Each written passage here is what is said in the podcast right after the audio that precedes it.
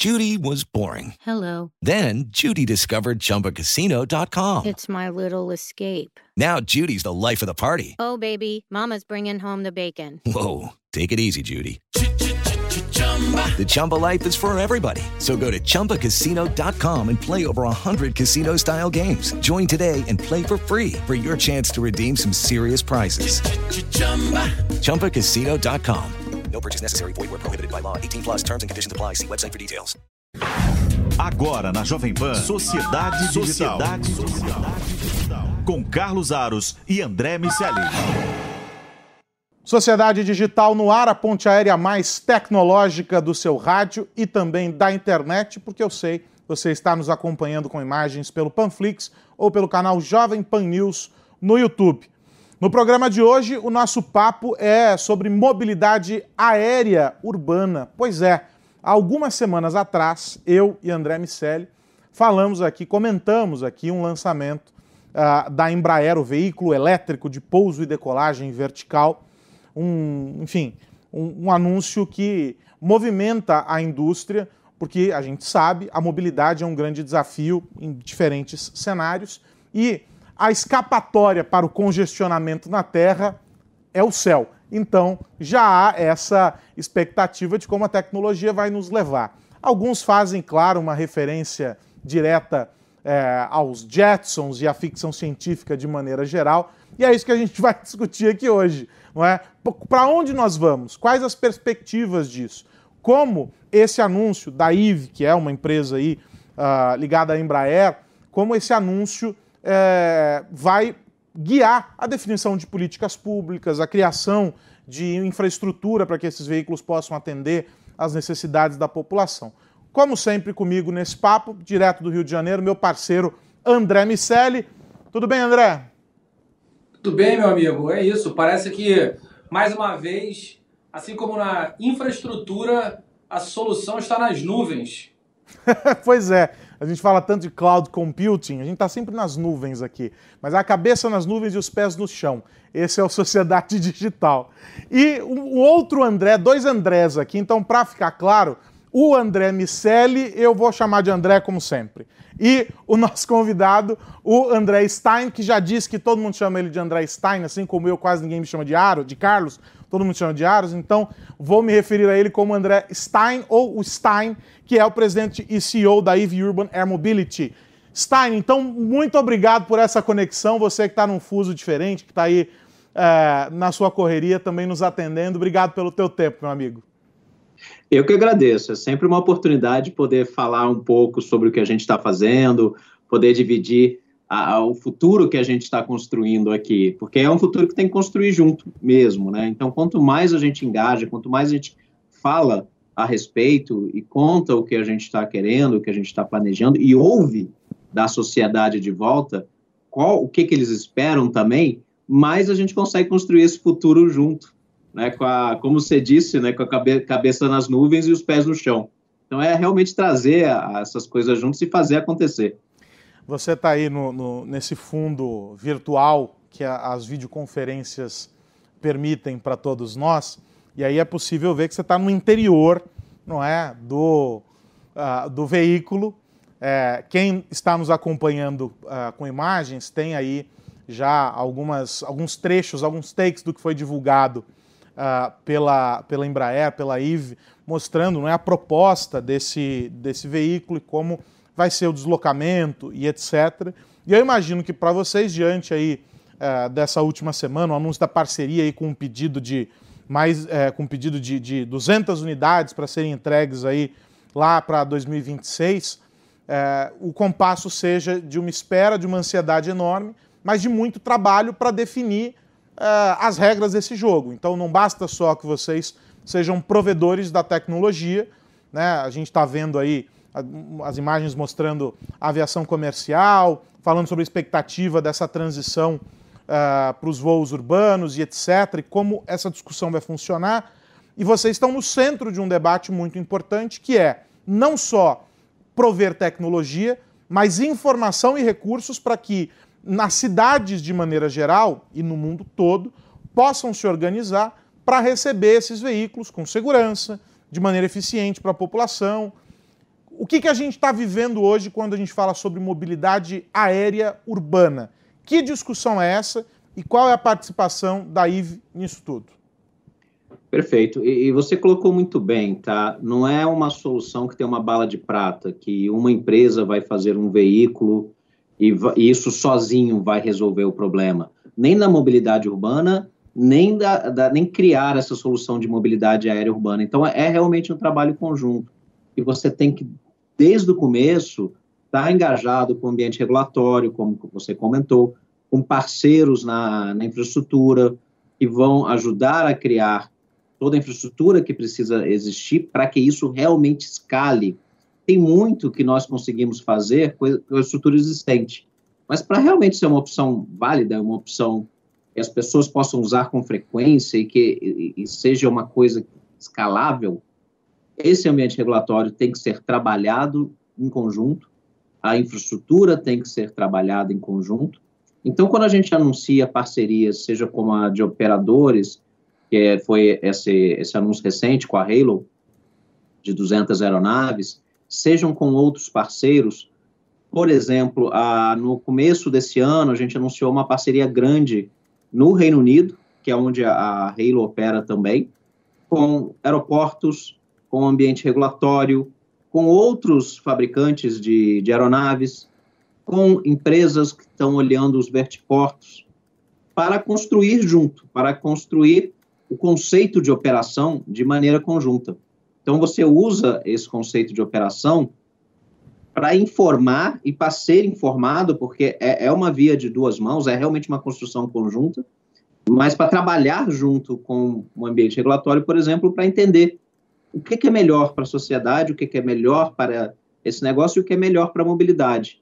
Como eu garanto a segurança em primeiro lugar, Nesse ponto, nós estamos muito alinhados com o ambiente regulatório, seja aqui no Brasil, seja em Londres, que é o caso que eu citei, seja em outros mercados, que a nossa prioridade maior também é manter a segurança do transporte aéreo, tá? Então, e, e isso está todo mundo na mesma página, e a gente tem que trabalhar nos comos, né? Como a gente atinge isso, ah, o que, que tem que ser adaptado em termos de ambiente regulatório para facilitar e para o acesso à mobilidade aérea urbana, por exemplo?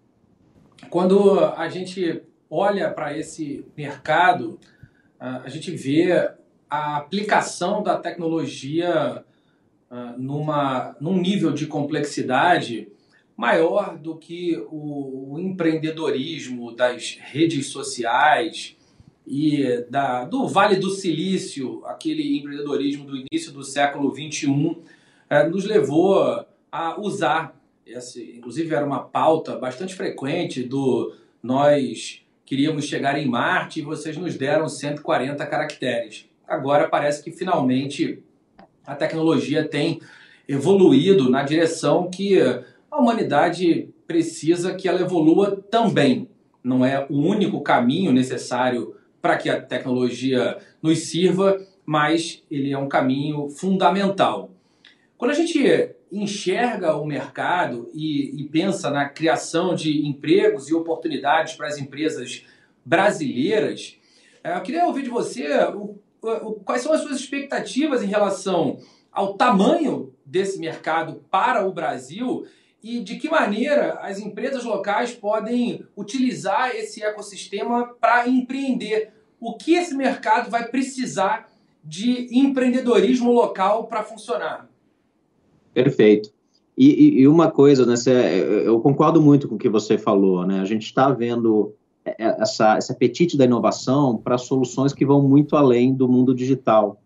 O mundo digital é um enabler, ele, a gente incorpora muitas soluções do mundo digital, mas nos últimos anos tem tido um movimento para soluções de mobilidade, por exemplo, que inclui fabricação de coisas físicas, inclui a criação de soluções que passam por uma aeronave, passam por um, um, um sistema de controle, passam por vários aspectos.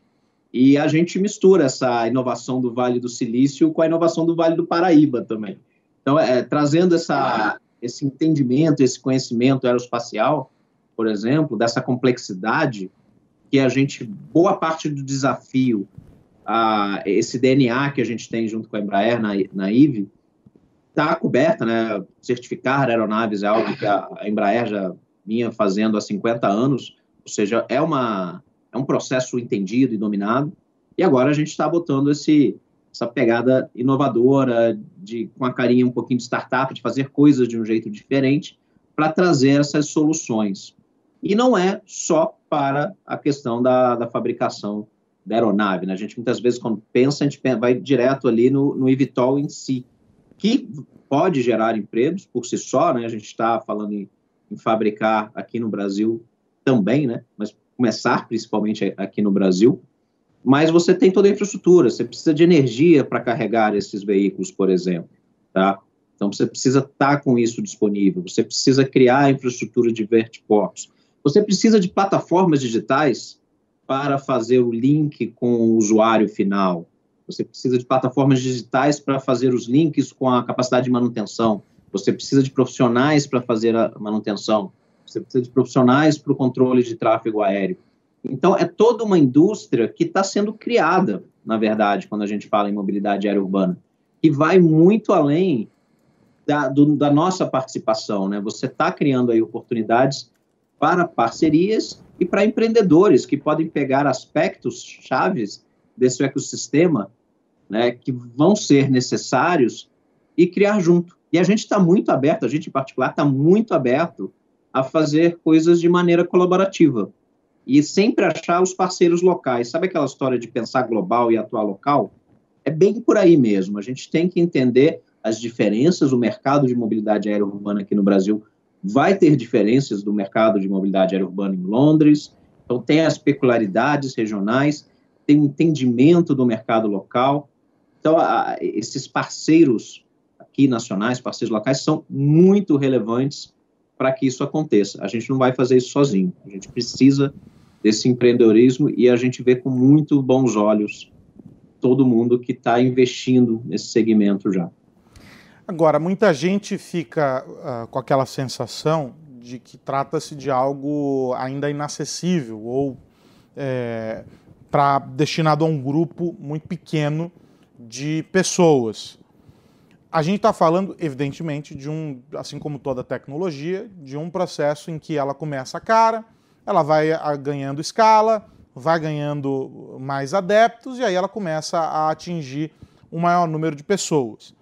Mas dentro desse processo, se a gente fosse trocar em miúdos para quem está nos acompanhando aqui, a gente pode dizer que no longo prazo esses veículos é, vão substituir, por exemplo, os helicópteros ou não? A gente preserva helicópteros e esses veículos vão atender uma outra finalidade.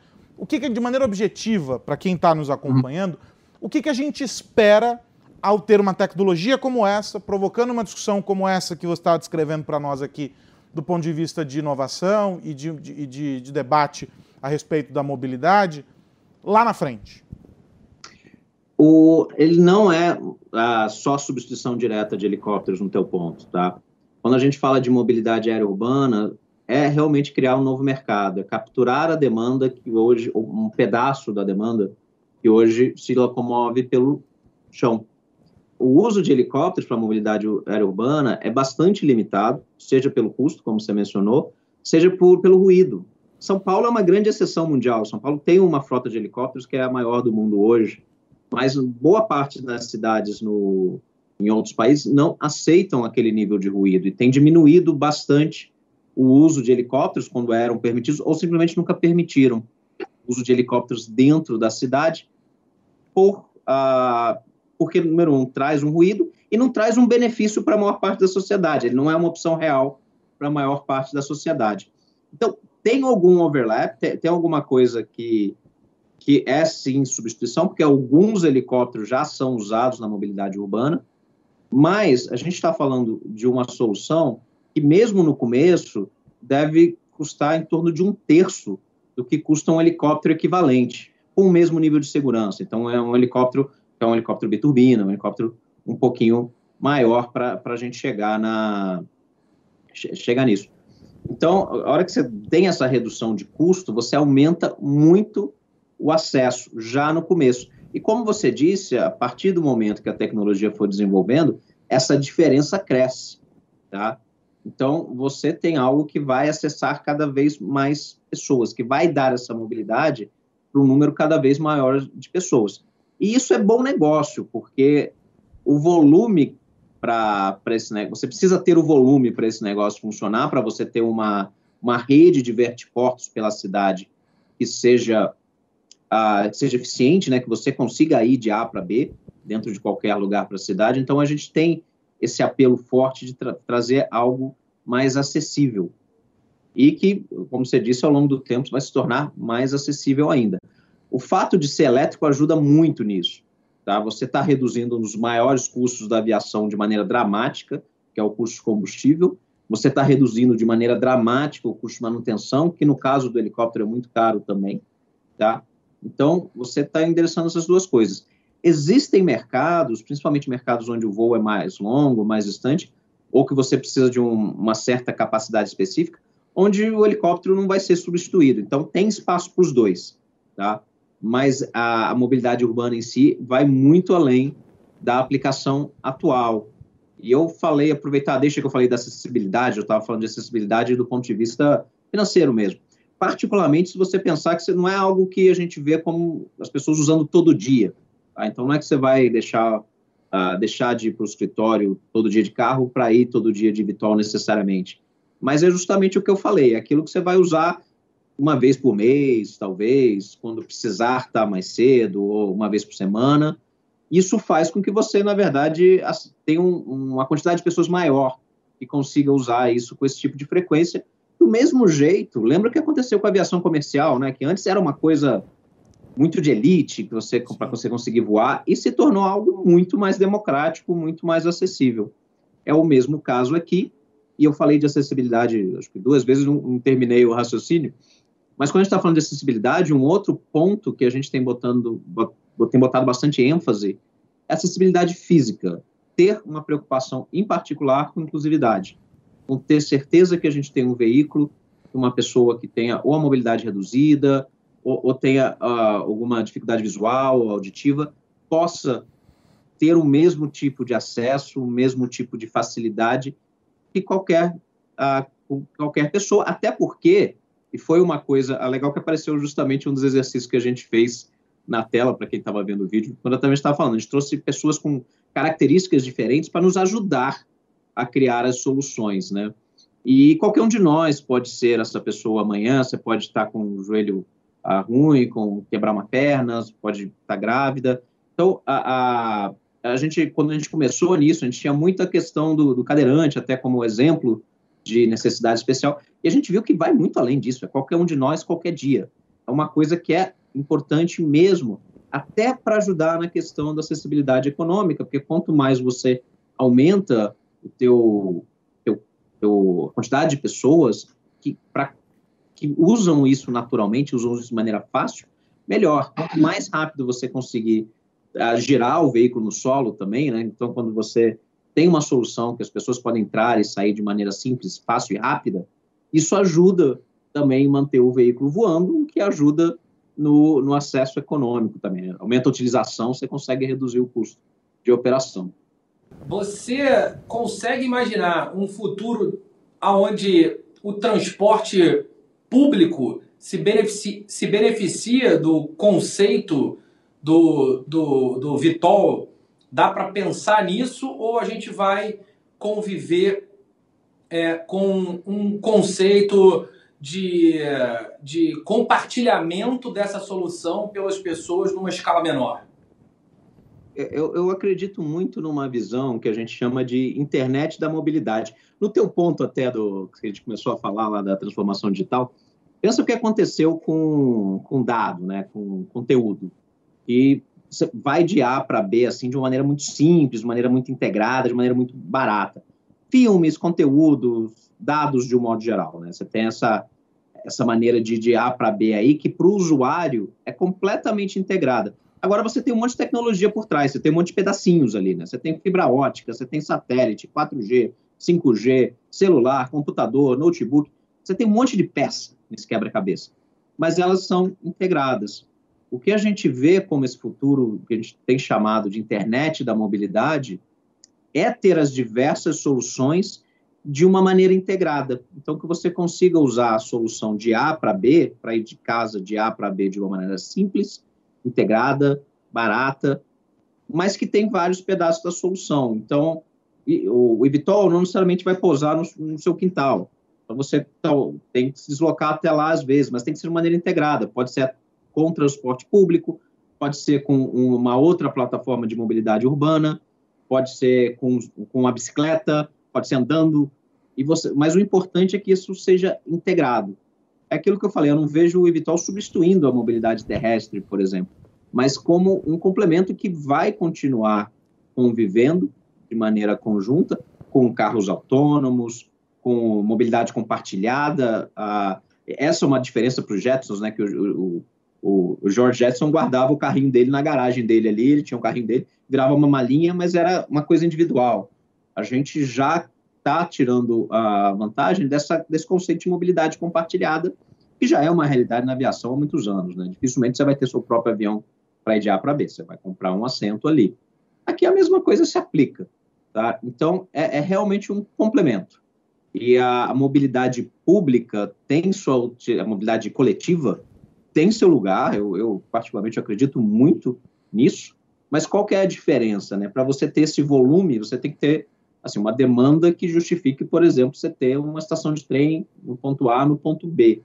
E aqui você está falando em menos pessoas de cada vez. Então, é, é são necessidades diferentes que têm que ser complementares. Estações de trem são lugares, estações de trens, aeroportos, onde as pessoas passam e têm conexão com outros modos de transporte, são lugares excelentes para ter vertiportos. Por exemplo, gases naturais. É muito, seria muito natural ver vertiportos junto de um, de um hub de mobilidade, seja um aeroporto, para você pegar, sair de casa, pegar o metrô até o vertiporto, para pegar o, o vertiporto até o aeroporto para pegar seu avião para atravessar um continente. E você vai integrando tudo isso através de soluções digitais, através de soluções físicas. Né? Eu falei da acessibilidade, esse é um bom exemplo. Né? Você tem que garantir que você consegue chegar, qualquer que seja a sua necessidade de mobilidade, você consegue chegar do transporte ah, que você pegou na primeira perna até o para dentro do Evitol e saindo para pegar o próximo, tudo de uma maneira bem integrada fisicamente, inclusive. E esse é o grande ponto sobre a discussão a respeito da mobilidade, né?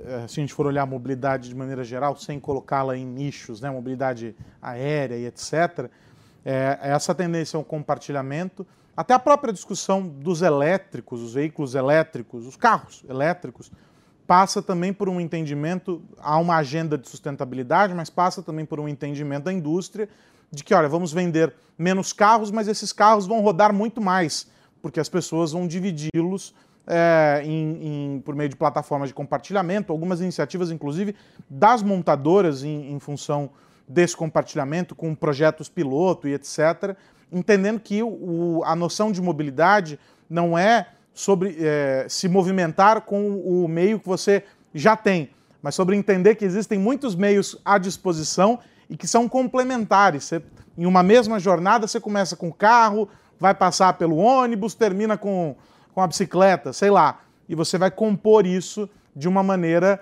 é, a fazer com que a sua, é, a sua rotina seja mais é, simples, menos complexa, menos demorada em congestionamentos e afins, explorando o que você tem. E que se aproxima muito de um contexto uh, que é o, o, o grande sonho de todo mundo, que é o, da, o das cidades inteligentes.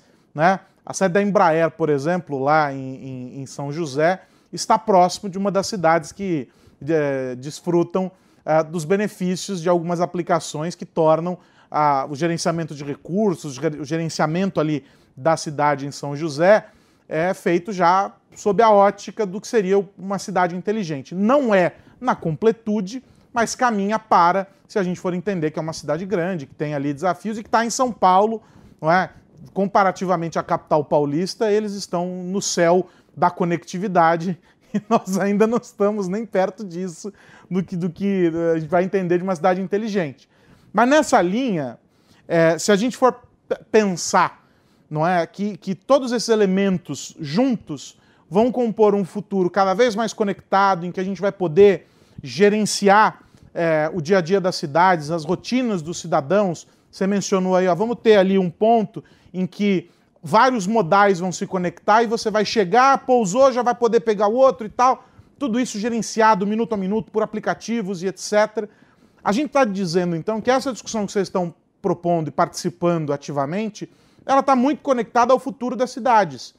Como a gente vai reorganizar as nossas cidades é, para um, um ambiente mais conectado, se não smart cities no conceito, lá no papel, mas caminhando para algo muito próximo disso na execução.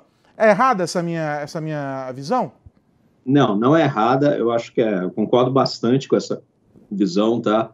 E a, é, é uma questão de integração, é questão de você usar o Big Data, usar a, a esse uso, esse acesso fácil a muitos dados ao mesmo tempo, de uma maneira inteligente, integrando a, as soluções. Você tem que repensar ao mesmo tempo você tem que conviver no teu ponto, né? É uma coisa no papel que é uma cidade inteligente, a outra coisa é como a gente chega lá numa cidade que já existe, tá? Você não consegue reescrever São Paulo do dia para a noite em termos de mobilidade.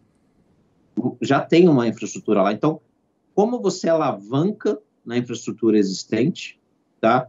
Para a partir daí ir trazendo e integrando essas soluções inteligentes, às vezes num pedaço da equação, que depois vai expandindo. Deixa eu dar um exemplo. Na, uma dos desafios que a gente tem para a mobilidade aérea urbana é o controle de tráfego aéreo.